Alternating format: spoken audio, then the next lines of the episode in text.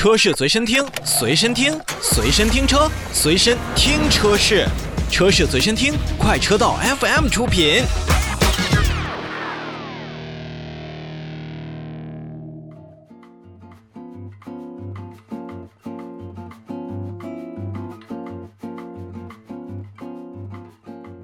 从雷诺退出国内市场啊，如果想见到这个法系品牌呢，真的是越来越难了。除去国内乘车市场的退出呢，华晨雷诺金杯貌似也是步入了品牌最后的时光。但是在海外市场，除去去年我们给大家介绍的新的雷诺克雷奥之外呢，那之前我们很多熟悉的雷诺车款也都在进行着不同程度的电气化改革。梅甘娜。就是其中之一。其实，作为雷诺汽车2.0电动时代的首款产物，全新的梅甘娜 E-Tech 的到来呢，无疑就是雷诺汽车所愿意看到的。之前有一台小型的电动汽车，雷诺卖的是大获成功。那雷诺汽车呢，也盼望着这一更大的车型来冲击纯电市场，而梅甘娜显然就是一个更好的选择。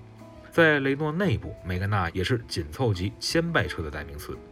这个车型呢，也是经历了四代更迭，已经超过了二十六年的历史。不光是在欧洲的本土市场，就算是在我们国内，但凡对于雷诺汽车熟悉的朋友都会知道梅甘娜的名字。而之前以内燃机示人的轿车车型，当年也是凭借着自身独特的外观内饰以及很欧系的操控，征服了不少受众。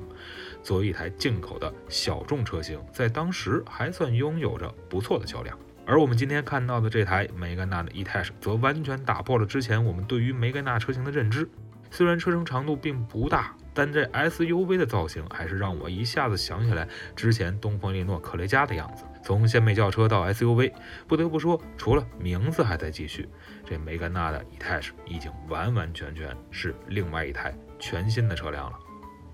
出品自雷诺日产联盟的 CMF EV 平台，那么这一款梅甘娜的新车有了与之前内燃机车版本截然不同的使用空间。在这个平台当中，由于没有了发动机的束缚，那么轮胎的位置与摆放车内的空间的拓展就显得更为的容易。于是，我们就见到了梅甘娜 E-Tech 车型当中四轮四角的设计以及全新品牌 logo 的应用。当然了，你还是可以一眼分辨这台梅甘娜 E-Tech 是一台典型的雷诺汽车，标志性的雷诺 logo 配合电车独有的封闭进气格栅和之前克雷奥车型上就存在的竖状的日间行车灯，还算是有不错的识别度，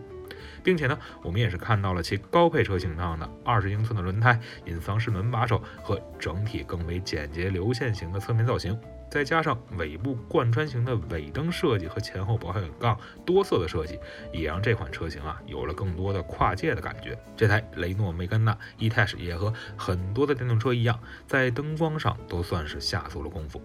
类似于我们现在熟悉的大众的 iQ Light 这样的系统，当驾驶员接近车辆的时候，LED 灯组呢就会显示出欢迎灯语，隐藏式的门把手也会自动弹出，并且还能通过一串的这种声光效效果为驾驶员带来极强的仪式感。而在实际驾驶当中呢，梅甘娜的 E-Tech 的灯光呢还可以随着驾驶环境的转变而自动切换，也能够让驾驶员更好和便捷地观察前方的路况。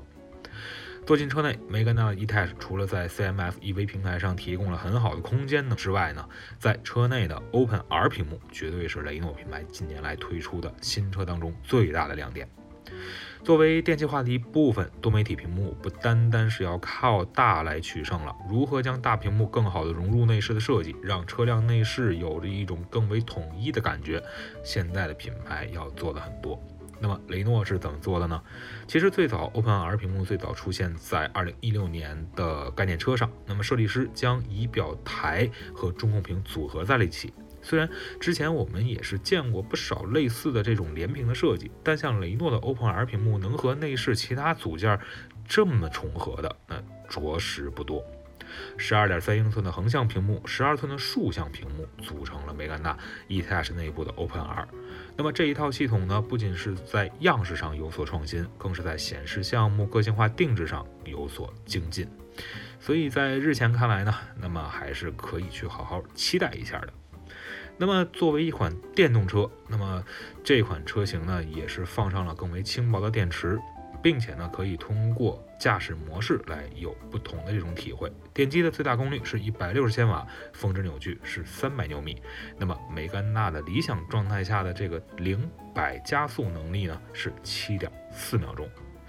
同时呢，梅根娜 e-TACH 也为消费者提供了二十六项的 ADAS 驾驶辅助系统，可以实现 L2 级别的驾驶辅助能力。ACC 自适应巡航、车道保持、全自动泊车、车道偏离预警和道路标志的识别，以及其他的一些配置都是放入其中的。那虽然雷诺品牌在国内已经远去，虽然梅甘娜车型也被赋予了全新的电动形式，但刚才所提到的外观啊、内饰，包括车内当中的 OpenR 的显示系统，也让我们看到了梅甘娜车型那份独有的个性。或许将来我们没有办法在国内看到它的身影，但其不少的创意也能够为日后咱们国内品牌和国内车型的创新提供更多的灵感和支持吧。